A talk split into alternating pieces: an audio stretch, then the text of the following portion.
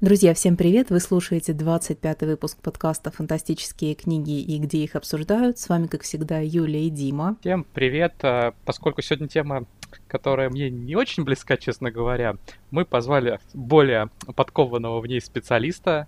А, у нас в гостях сегодня Аня Петелина, а, бренд-менеджер направления фантастика в издательстве «Эксмо» и по совместительству наша хорошая подруга. Всем привет! Очень приятно быть приглашенной, наконец-то. Сегодня мы с Аней будем кошмарить Диму, потому что у нас очень интересная тема. Подожди, Дима. Юля, ты об этом не знаешь, а меня все коллеги теперь осаждают вопросами, когда ты уже нас позовешь, почему там, например, кто-то уже был, а мы до сих пор не были. Вот Аня в том числе. А, так что будь готов к тому, что у нас скоро уже очередь выстроилась. Я тебе об этом не рассказывал, но думаю, стоит. Ну и прекрасно. А, что много желающих вообще. По- по-моему, Даня у нас только Кира была из редакторов. Вот, остальные не годуют. А, у нас сегодня прекрасная тема и прекрасный повод, чтобы Аню позвать. Мы в преддверии 14 февраля решили поговорить про романтические линии фэнтези, в целом про жанр ромфанд. И мы с Аней часто вне там каналов каких-то публичных обсуждений а, говорим на эту тему, поэтому сегодня будем разговаривать именно про такое направление. Диме было предложено, Диме пришлось согласиться, и я надеюсь, что интересненькое что-нибудь мы вам сегодня посоветуем. И давайте немного начнем с того, чтобы в целом поговорить о романтике фэнтези. Вот насколько для вас вообще эти линии важны, и всегда ли вы считаете, что они уместны? А, для меня, в принципе, важны, потому что это как-то всегда ну, не самая главная часть сюжета, конечно, но приятно, когда это есть, это разнообразие. Когда там только политика, интриги или война, ну, для меня это немножко скучновато, что ли. Хочется, чтобы была какая-то химия между героями. Иде- идеально. К Диме а, присоединюсь в этом мнении, потому что обычно, когда я читаю какое-то фэнтези, ну, не знаю, типа Сандерсона, вот про сегодня я буду отдельно про него говорить, или типа Аберкромби, и uh, наблюдаю именно за приключениями. Мы запишем Сандерсона в ром-фэнтези, да, я согласен, Нет, давайте. И когда uh, я наблюдаю вот за приключениями, которые происходят с героями, я все время думаю, ну зачем вам еще любовь? У вас столько и так происходит. Давайте вы сосредоточитесь, пожалуйста, на том, что у вас мир буквально там по кусочку рассыпается, а не будете вот эти сопли по страницам растягивать. Аля, как сейчас мемы гуляют по всяким там социальным социальным сетям. Мне 30 лет, у меня работа, ипотека, а какая еще, какие свидания? Ну вот типа того. А, но при этом я люблю романтику в фэнтези, если это прям вынесено вот в какой-то определенный жанр, ну, конкретно ромфанд, или я очень люблю, когда это приключения, совмещенные с романтикой. Вот здесь я бы хотела, наверное, в пример привести а, серию «Лунные хроники» Марисы Мейер, потому что для меня это идеальный баланс прям приключалого, то есть там а, сюжет не теряется за романтикой, и при этом в каждой книге, в каждой из четырех есть еще в центре обязательно два героя, которые ты сразу понимаешь, что у них сто процентов будет любовь, и что, скорее всего, у них все будет хорошо, но при этом интересно наблюдать именно и за сюжетом, и за глобальным конфликтом, и за мироустройством, устройством, и сами персонажи вот не теряются на этом фоне. Ну да, тут, наверное, дело в том, что я просто не читаю в таких масштабах вот эпичное фэнтези. Единственное, что я, наверное, читала, так это «Властелин колец» и «Игра престолов». Ну, «Властелин колец», понятно, тогда вообще не было такого тренда в фэнтези расписывать отношения. Ну, Толкину это не свойственно. А, а между вот... Сэмом и Фродо могли быть такие отношения. Они так такие, но могли быть еще такие. Дим, что за намеки? Тебя нужно познакомить с миром фанфиков, Дима. а, а по поводу уместности тоже мне хотелось сказать. Вот иногда а, из последних таких примеров могу вспомнить, когда я читала Адам Обшех, что и вот в этих книгах мне бы прямо хотелось удалить романтику. Мне настолько там нравится и основной сюжет, и броманс двух главных героев, что мне кажется, им вообще там женщины не нужны. Просто отстаньте с любовью от героев. Поэтому, ну, как мне кажется, иногда авторы просто добавляют, чтобы были вот все эти эм, составляющие части, ну, не знаю, такого боевикового экшена сюжета. То есть у главного героя обязательно же должны быть там э, романтические интересы. Даже если мимолетные, но должны ну, быть. Мое мнение такое, что э, любовь в целом, ну, там, в любых своих проявлениях часть нашей жизни, фэнтези как отражение все-таки реальности должно отражать и это, когда оно есть хорошо написано, я не вижу в этом не то, что ничего плохого, это замечательно. А, другое дело, что мне не очень интересны книжки, которые вот а, только вокруг а, там, романтики, отношений, связанных с ними, душевных переживаний героев, героинь. построены, когда же это вплетено там, в нить какой-то более там, драматичной, глубокой истории, то замечательно из тех авторов, которые вообще пишут не ром-фэнтези, не кимблоком, но прекрасно умеют показывать и а, отношения, иногда это и любовный треугольник. Я бы прежде всего Гая Гавриэла Кей отметил. А, у, нее, у нас скоро будет выходить книжка Львель Рассана.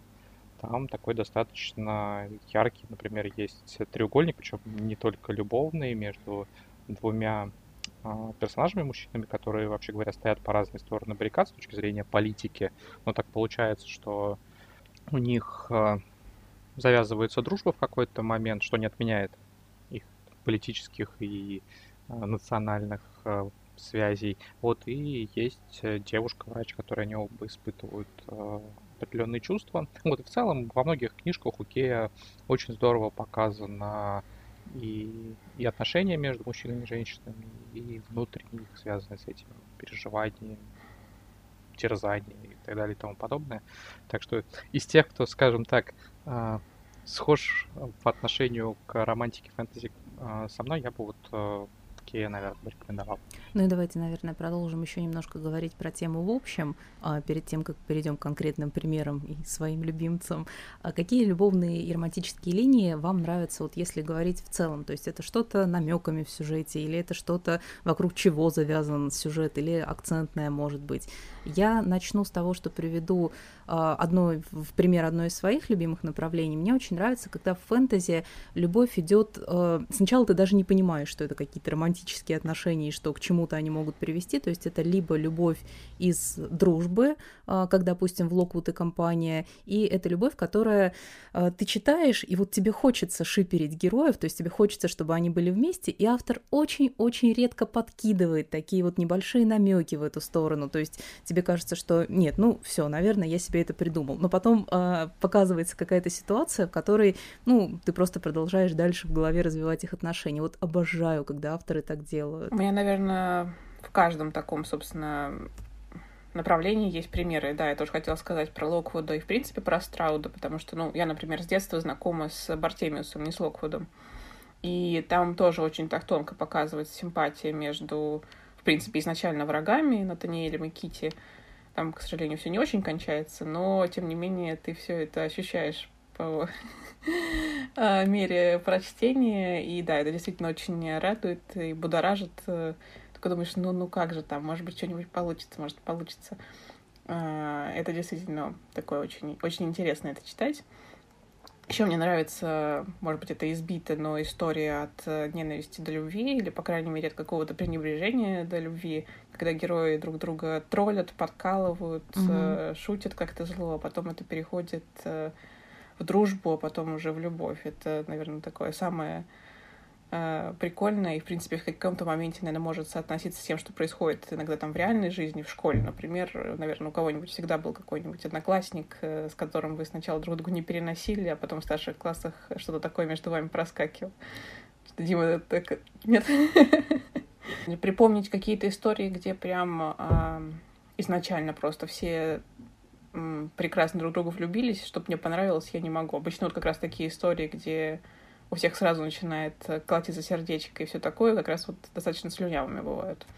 Ну, я присоединюсь вот тоже к Ане, потому что мне тоже в целом нравится вот этот штамп от ненависти до любви. Я здесь вспомню «Верных врагов» Ольги Громыко, потому что, ну, мне кажется, это прям вот каноничная история, когда э, двум представителям противоборствующих, так скажем, сторон приходится объединиться в ввиду некоторых обстоятельств и ну, понятно, что отношения между ними постепенно начинают зарождаться, трансформироваться, и мне еще очень-очень нравится, когда а, как бы это назвать, наверное, происходят невозможные отношения, то есть это когда автор прямо насыпает стеклище. Я здесь хотела вспомнить про «Лунный ветер» э, Жени Сафоновой, потому что там, когда ты знакомишься с героями, и вот тоже в голове понимаешь, что вроде они должны быть парой, но там настолько все не скл... Скл... вернее, складывается не в их пользу, и когда ты читаешь, тебе кажется, что ну в конце там просто, не знаю, крышку гроба заколачивать придется на их отношениях. Вот тоже очень люблю страдать в течение чтения? Ну, мне кажется, я уже озвучил примерно то, о чем вы сейчас говорили в mm разговоре. Окей, то есть нет какого-то прям а, тропа который мне нравился или не нравился в плане отношений, э, зависит от того, насколько хорошо что-то реализовано. Тогда давайте, э, если у вас есть какие-то более, может быть, конкретные примеры любимых пар вот из фэнтезийной литературы. Я на самом деле долго думала, когда готовилась, есть у меня прям любимая пара. Я, мне точно пришло в голову, что, допустим, есть любимая пара из э, кино. Это Арвин и Арагорн, наверное. Ну, просто вот она у меня любимая, и все, я тут ничего не могу поделать. Я понимаю, что там на самом деле нифига не прописано, и это все очень слюнявое на самом деле. И м- просто но, простите, просто вот это так, я не могла их не Ой, я тебя понимаю. И это как раз э, тот момент, когда это все придумал Джексон, ничего этого у Толкина не было. Ну, может, и было, но он оставил это за кадром, грубо говоря или какие-то пары любимые с детства. У Дианы Джонс мне очень нравится в ее фэнтези, как она прописывает романтические отношения в том же, допустим, «Ходячем замке». Еще была у нее книжка одиночная «Рыцарь на золотом коне». Мне очень нравится эта романтичная история. Там это прям, ну, сказка сказкой, конечно, но а, в центре лежат отношения. Если говорить сейчас, то, наверное, не могу назвать прям такую любимую пару, которую хочу поставить как образец классных, э, классных отношений. В принципе, если я читаю фэнтези, там есть романтическая линия, я его не бросаю, то я и буду довольна. То есть это из последнего, конечно, там книжки у Жени Сафоновой, действительно, все. То есть э, все, в принципе, истории мне нравятся у нее. Даже если они не очень счастливо заканчиваются, то все эти отношения очень классно прописаны. И вот продолжая разговор про любимцев э, фэнтези, давайте поговорим конкретнее про любимых героев. Вот в кого можно прямо влюбиться в книге.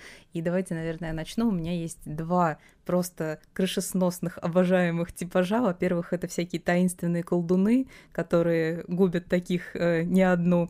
Э, из последних книг я, наверное, могу вспомнить, э, ну, мне даже не приходится вспоминать, потому что я читала буквально в декабре. Это «Невеста ноября» Ли Арден, потому что там как только появилась фигура колдуна, сидящего в лесу и охраняющего зиму, ну, это просто сразу вот в сердечко идеальный для меня образ. И, во-вторых, это всякие мужики... Сейчас немножко спойлеров получается, потому что книжка-то еще, наверное, не выйдет на момент выпуска Ну, я подкаста, ничего но... не проспойлерила, там это прям сразу, что... Ну, хорошо.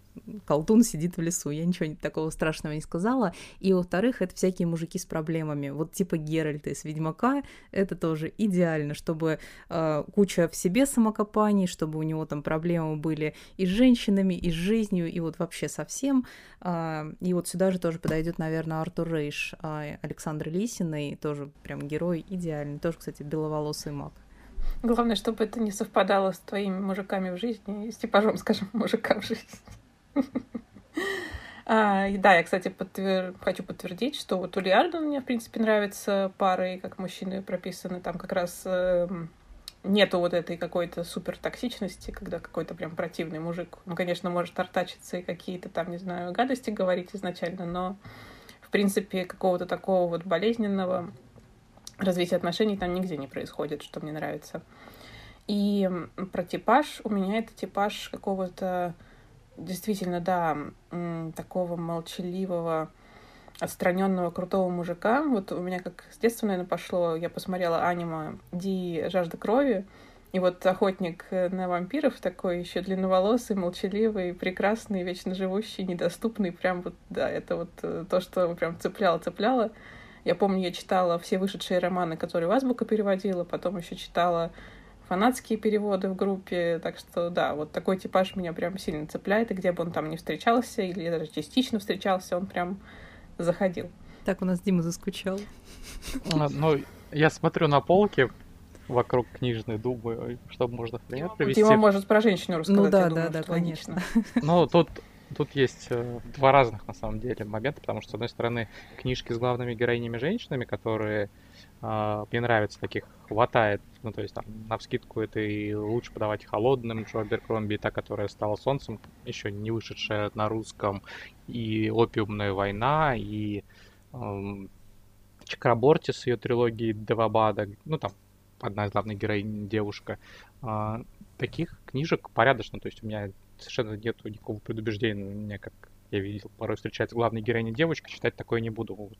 Я с удовольствием читаю а, романы а, где главные героини именно, а не герои, а, но большинство из них вообще не подошли бы под там, какое-то определение девушки, в которую я мог бы, наверное, влюбиться. Ну, то есть там мстительная Монца Аберкромби, которая одержима властью, даже потом ее собственный сын такой, воу-воу-воу, мам, полегче, все проблемы решать оружием, ну, как бы, не лучший вариант.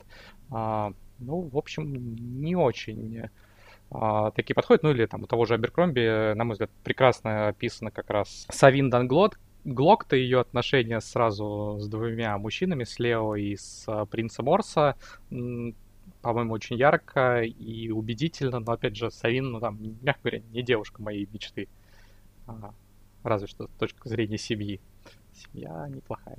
Вот. А, а, а если говорить там о каких-то отношениях, которые мне нравятся, то мне вот в голову пришла не фэнтези, а фантастика, пространство, а, взаимоотношения Джима Холдена и Наоми Нагаты, а, которые, кстати, как раз начинаются, ну, не, не с такой, не вражды, наверное, но они сначала так, друг друга не очень переносят, потом а, переживают вместе испытания, между ними какое-то взаимное доверие появляется, ну, потом, которое переходит уже в отношения. Мне кажется, там такой очень хороший как раз пример отношений, которые вытекают из дружбы, из э, общих э, пережитых испытаний, возлюбленные, но еще друзья, соратники, которые не раз э, прикрывали друг друга, помогали, готовы на практически любые там подвиги жертвы ради друг друга. Вот это мне кажется очень здорово. И пока я говорил, мне еще один такой пример вспомнился. Я, правда, там детали уже немножко смутно помню, потому что давно читал. Это светлый арт э, Теда Уильямса, причем там очень здорово там показано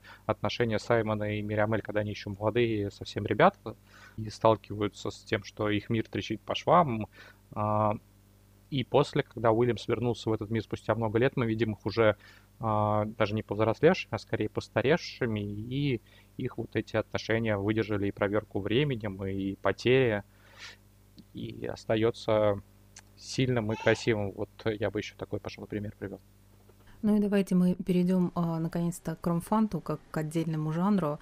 А, для тех, кто вообще впервые слышит это название, я, наверное, поясню, что ромфант — это романтическая фэнтези, и это фэнтези по определению, как в центре которого такая очень ярко выраженная романтическая линия. Мне кажется, оно а, очень часто пишется и зачастую читается только ради романтических линий, просто в каком-то фантазийном антураже. Вот расскажите, кто как с ним познакомился, как относитесь, читаете ли? А, так получается, что конкретно с понятием ромфант, наверное, я познакомилась только когда устроилась работать в издательство. До этого я не знала, что это есть отдельный жанр какой-то, и, в принципе, не очень много с ним сталкивалась. То есть, конечно, я видела обложки такие, может быть, немножко странненькие в продаже, но думала, что, ну нет, ну не буду я никогда это читать. А, вообще непонятно что, и что там внутри представить было сложно. Сейчас я понимаю, что обложки ни о чем не говорят, что это просто как индикатор такого, чтобы книжку узнали и причислили к соответственному жанру.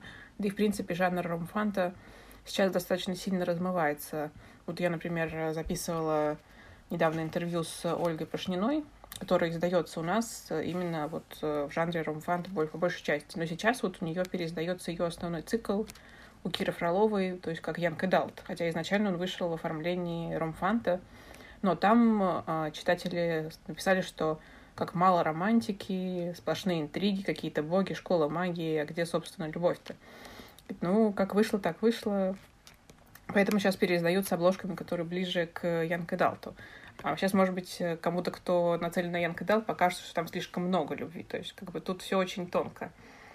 А, то есть, наверное, сейчас вот прям откровенным ромфантом можно назвать только где только вот сразу любовь начинается, не знаю, героиня куда-то попадает, и там два любовных интереса, гарем из мужчин, дракон, змеи и все такое. Вот это вот, наверное, не стесняясь, можно называть ромфантом, все остальное, ну так, на грани. Ну так, да, я согласна, границы жанра, они вообще очень сильно размылись. И э, вот рассказывая про свое знакомство, у меня история вот очень э, соотносится с твоей, потому что ты пришла, ты узнала про этот жанр, когда пришла в издательство, а я про него узнала тоже буквально года, ну я уже канал даже вела, может, года три назад. Я увидела на ютубе обзор, там что-то было фэнтези для девочек, я включаю, и я вижу, что блогер рассказывает вот про эти обложки, которые я никогда бы в руки не взяла, потому что я даже не могла представить, что у них внутри. То есть я просто в книжных где-то видела там, ну и в интернет-магазинах, и я даже не вчитывалась, э, ну потому что для меня это вообще было, не знаю, какая-то низшая литература, которую бы я в руки не взяла. Но в итоге меня как-то заинтересовал рассказ, и я поняла, что это примерно то же самое, что я обычно ищу, когда мне хочется романтики вот в оригиналах, фанфиках, то есть попаданки, там, не знаю, как, ну вот фэнтези, которое чисто такое любовное. Я начала читать, и я поняла, что в этом жанре очень много всего крутого, э, ну и паршивых произведений тоже хватает, но вместе с тем э, очень часто люди проходят мимо них просто потому, что ну, это издано вот именно в серии, там, в рамках жанра, а на самом деле очень много всего здоровского, вот сегодня тоже примеры будут. Сейчас, э, когда Аня говорила про гарем, я вспомнил так сказать, ром-фэнтези, которое я любил. Ну как, я его любил, пока это было а, детективно-мистическое фэнтези.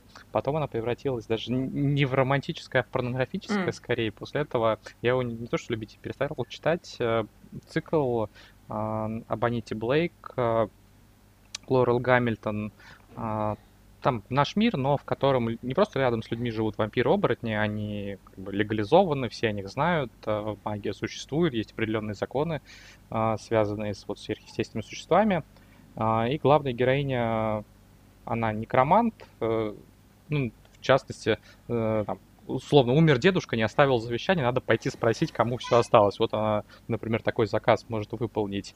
Ну и попутно там, подрабатывая тем, что разбирается со всякими преступлениями, связанными с сверхъестественным.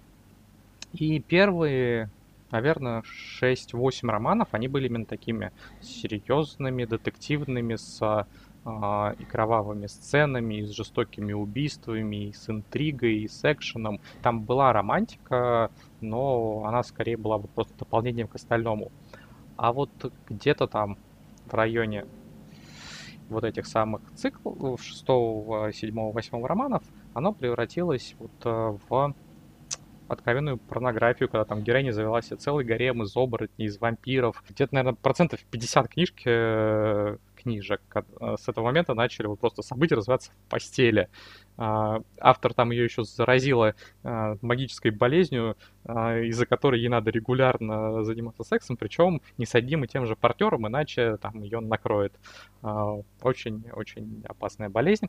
И в этот же примерный момент автор начала писать второй свой цикл фэнтезийный про Фейри. Ну вот Фейри вот, не маленьких феечек с крылышками, а таких человекообразных. И там вот прям с первого романа началась вот эта вся эра порнушная история. И, в общем, я в авторе очень сильно разочаровался. А когда-то была очень классная. Чумас не читал. Ну и вот с этим жанром, как мы уже немного обозначили, очень много связано и стереотипом, и часто его называют стыдным, но во многом из-за обложек. И давайте немного эти стереотипы развеем и э, ну вот что вы вообще про них думаете? Может, есть какие-то произведения, которые хочется посоветовать, чтобы э, опровергнуть их? Ну, давайте, наверное, начну я, потому что у меня самый прям вот яркий-яркий пример — это «Королевская кровь» Ирины Котовой. Э, я буквально в двух словах скажу про свою историю прочтения, потому что мне этот цикл советовали ну, на протяжении двух, может, даже трех лет, вот как я только впервые рассказала, что в целом я нормально отношусь к Ромфанту и буду там периодически про него рассказывать, и я смотрела там на количество книг, а их на тот момент было то ли 9, то ли 10, десятая, по-моему, писалась, и как-то я так приуныла и думаю, нет, каким бы хорошим цикл не был, недостаточно хороши ваши отзывы, чтобы я в него впрягалась. В итоге же я буквально начинаю читать первую книгу, она интересная, все она в мир погружает, читается, я дальше начинаю вторую, думаю, ну попробую, и все, вот со второй книги, я не знаю, это был какой-то момент безумия, то есть мне кажется, я в жизни ни один цикл так не читала, чтобы 10 книг за неделю, и это было а, в режиме нон-стоп, то есть я утром, у меня еще тогда рабочий был был довольно серьезный загруз. То есть я утром встаю, иду умываться, там в ванной комнате на полочку ставлю телефон, чищу зубы и читаю. Иду готовить завтрак, там одной рукой помешиваю на плите что-то, а в другой руке я читаю. И, и э, настолько это было погружающе, интересно, насыщенно, и столько там всего происходило. Какая тема с королевской кровью? Этот цикл начинает развиваться, и э, мир становится более проработанным от книги к книге. То есть первое может показаться, ну да, это ромфант, э, хорошо написанный, качественный, там много героев, и сразу такое э, есть затравка на глобальный какой-то конфликт, что там с этим миром происходит, почему он разрушается. Есть и какие-то исторические отсылочки, вот, ну, опять же, в том мире. Плюс он смотрится как, ну, немного альтернативная история, потому что там явно можно найти, э, ну, на что автор ориентировалась, там, про королевскую семью и про историю стран. Э, то есть этот мир интересно сравнивать с нашим миром, там, что, откуда, какие детали брались.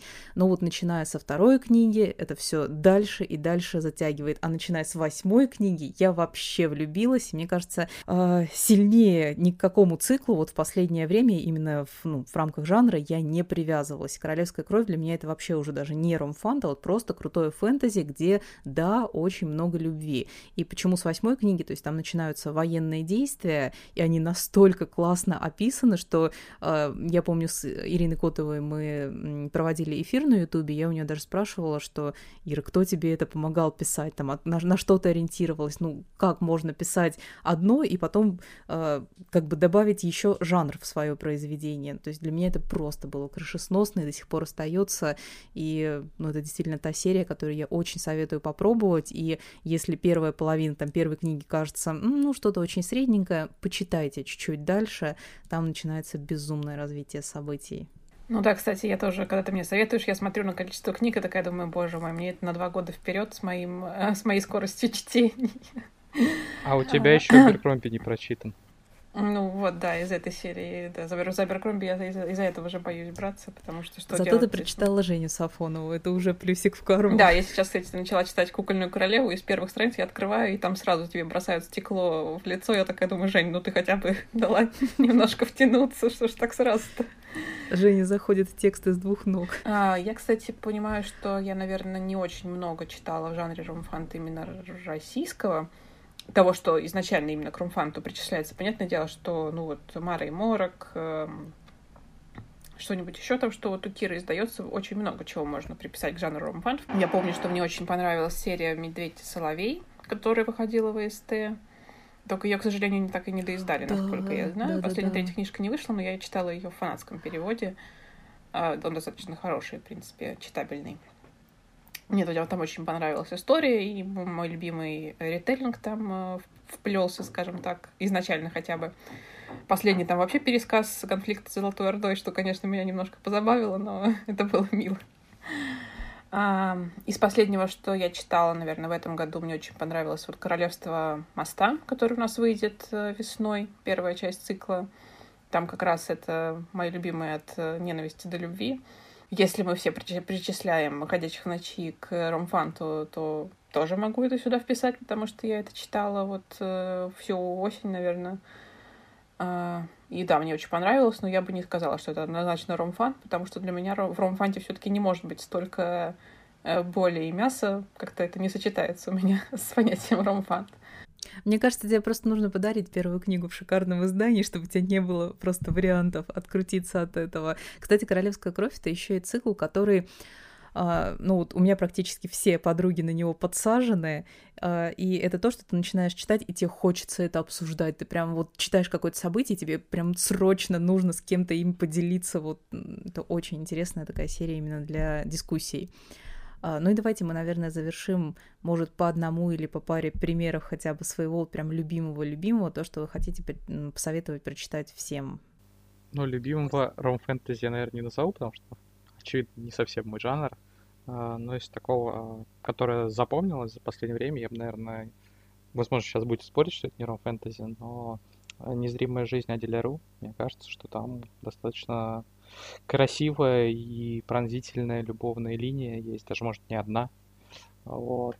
А, так что я бы на нее посоветовал обратить внимание. Слушай, сюда, сюда еще секунду. А, Четыре жизни Хелен Ламберт еще.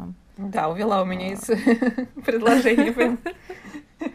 Нет, можешь, можешь про него рассказывать, у меня ну, свое. Я, кстати, могу рассказать, ну, то есть, по поводу четырех жизней Хелен Ламберт, ее же я принес в редакцию и посоветовал сдавать, хотя, опять же, это не для меня книжка, очевидно. А, и на тот момент мы уже купили «Незримую жизнь Аделя Ру», и я как раз так на нее посмотрел с прицелом, что вот эти книжки будут, наверное, логично стоять рядом на полке и на похожих э, читателей могут э, зайти. Так что э, не зря мы их сейчас вместе упоминаем. Мне кажется, они много похожи. Так что если читали одно, а не другое, то э, есть вот, мне кажется, похожие книжки, которые можно посоветовать. Я из самых свежих вот своих советов хочу порекомендовать Марину Суржевскую и ее Дверендариум. Там три части. А, мертвое, живое и забытое. И вот про Марину Сужевскую небольшая такая оговорка, что а, я советую ее книги, вот в данный момент могу отвечать только за эту трилогию, потому что там даже для меня иногда бывает too much всего, и есть у нее произведения, которые я беру, и вау, классно, хочу читать, советую, а есть произведения, которые я беру, читаю, и говорю, что все, этого автора у меня никогда больше на полках не будет, то есть вот до такой степени отвращения бывает у меня, а, бывают у меня отношения с ее произведениями, но Дверендариум по своей сути это действительно очень классная фэнтези. Я бы даже его, наверное, подростковым не назвала, потому что там а, интересная магическая система, которую ты сначала не понимаешь, за счет чего она пришла в этот мир, то есть у них есть таинственный остров, на котором есть дверь, и проходя в эту дверь, человек получает определенный дар. И сначала ты не понимаешь вообще, как это происходит, то есть что-то он там должен сделать, что-то он должен принести. Я вам сейчас это не буду раскрывать, но вот в течение первой книги там все больше и больше нагнетается, и все больше ты понимаешь, за счет чего эти дары приносятся, и так ли они безопасны. Ну и в целом вот система даров тоже интересная. То есть есть там что-то полезное, как, допустим, дар целительства, а есть что-то совсем бестолковое, ну, типа там ложки в вилки превращайте, это все, вот это единственное твое дарование на всю жизнь.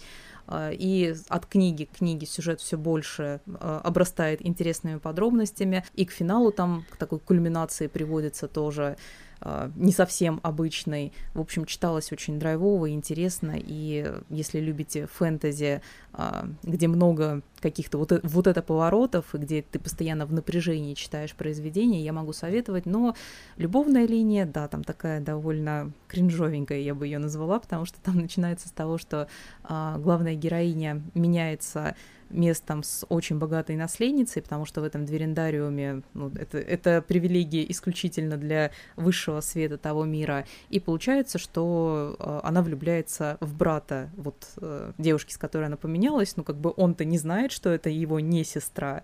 И, ну, такие намеки там есть, э, скользенькие, скажем так но в целом очень классно. И еще мне про королевскую кровь я сегодня и так уже наговорила, но советую попробовать. И еще, конечно же, хочу посоветовать «Лунный ветер» Жени Сафоновой. Мне кажется, это прямо э, в моем понимании вот эталонный ромфант. То есть там и сюжет э, очень интересный, и пара крутая, и персонажи с своим собственным развитием, а не просто мы встретились, мы влюбились, и вот страдать будем всю книгу. Да, моя рекомендация, наверное, будет не очень оригинальной в силу того, что я не читаю столько, сколько Дима июля, чисто по времени. Присоединюсь к рекомендации «Лунного ветра», но прибавлю еще книжку. Я, к сожалению, сейчас не вспомню, как она называется точно. Ты поймешь сейчас, о чем я говорю. Это зарубежная фэнтези, где тоже, не тоже, где угадывается пересказ лабиринта. А, Зимняя песня. Зимняя песня, да. Там первая книжка, причем мне больше понравилась, чем вторая. А, хотя она вроде бы заканчивается, то есть как бы они должны быть связаны сюжетно, mm-hmm. но так получается, что во второй книжке акцент на другого персонажа, что мне было не особо интересно. Но да, я помню, что я читала, по-моему, два года назад с таким удовольствием, и вторая книжка, по-моему, только должна была выйти в бумаге, еще ее не было нигде в электронке я говорила Диме, что как мне хочется узнать, что там будет дальше. И Дима даже подарил мне вторую книжку на день рождения, чтобы я не мучилась. Я даже помню, как мы с тобой обсуждали, что, знаешь, так сначала стыдненько признаться, что это нравится. Я предлагаю так и назвать подкаст, вот когда будем его выпускать. Стыдно признаться, но мы это обсуждаем. Что-нибудь такое. А, да, «Незримая жизнь Адила Рю» мне тоже понравилась очень в этом году, но «Четыре жизни» Хелен Дамверт, наверное, даже больше. В этом году, в смысле, не календарным, а год, в принципе, если возвращаться назад, то так это вышло-то. Вышло это все в прошлом году. Mm-hmm. «Четыре жизни Хелен Дамверт» даже больше, потому что там как-то побольше чуть логики, мне кажется, в этом всем, и а, отношения, что ли, получаются более здоровые так на выходе. А, потом мне очень понравился цикл Холли Блэк «Жестокий принц». И что интересно, я начала с ним знакомиться с в Боквилла, а, как-то он назывался «Рогатый принц» или что-то такое, который выходил еще в ВСТ в мейнстриме а, в серии а, как, где Нила Геймана они издают с такой красивой обложкой. Магический реализм. Да-да-да. Мастера магического а, реализма. То есть я не знала, что это история, часть вот этого большого цикла про Ферри. Там просто был в Боквилл про какого-то дальнего родственника этой семьи. А, и мне тогда это очень понравилось. Потом я узнала про жестокого принца и такая, о боже, да я же там немножко знаю что-то про этот мир, как здорово. Там, конечно, герои такие, может быть, очень спорные для многих, но история меня зацепила. Я помню, что я читала с большим удовольствием.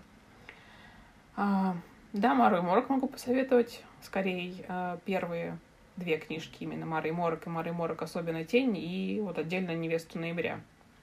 Как на одной полочке, они для меня. Первые две книжки цикла «Сквозь зеркала» могу посоветовать, потому что я помню, когда я начинала, а, для меня это как раз было тем вот фэнтези, где есть какие-то намеки между персонажами, химией, которые неизвестно во что выльется. Но mm-hmm. почему говорю, что первые две? Потому что после первых двух э, пошло все немножко не туда и очень сильно запуталось. И чтобы не разочаровываться, я посоветовала читать только их и ими ограничиться. А, ну вот я упомянула про Королевство моста, которое еще не вышло, такого из э, романтического фэнтези, который прям без дураков, э, и сразу ты понимаешь, что это оно. Да, могу его посоветовать, потому что там еще и очень интересный мир, э, политика, мироустройство, которые действительно хорошо, интересно прописаны. И, то есть, нет у тебя ощущения, что... Это тот, тот самый там... случай нестыдного ромфанта, когда жанр да, ничем не да. притворяется, но вместе с тем он такой с хорошими компонентами. Да, с хорошими компонентами, совершенно верно. Особенно если учесть, что в первой главе ты читаешь о том, что главная героиня убила всех своих сестер. Ты такой думаешь, что? Я же вроде ром-фантази брала. Не поняла. Я думаю, что можно попрощаться только на этом, ну и выразить надежду, что какие-то из тех рекомендаций, которые в основном вы озвучивали, будут в нашем случае, э, с нашим слушателям полезны. Ну а при следующей нашей встрече вы получите по томику королевской крови. Все, друзья, пишите нам, если слушаете ВКонтакте, свои какие-то советы, отношения к жанру. Пожалуйста, будьте более нежными с ним. Э, и услышимся мы с вами в следующий раз. Пока-пока. всем спасибо, пока.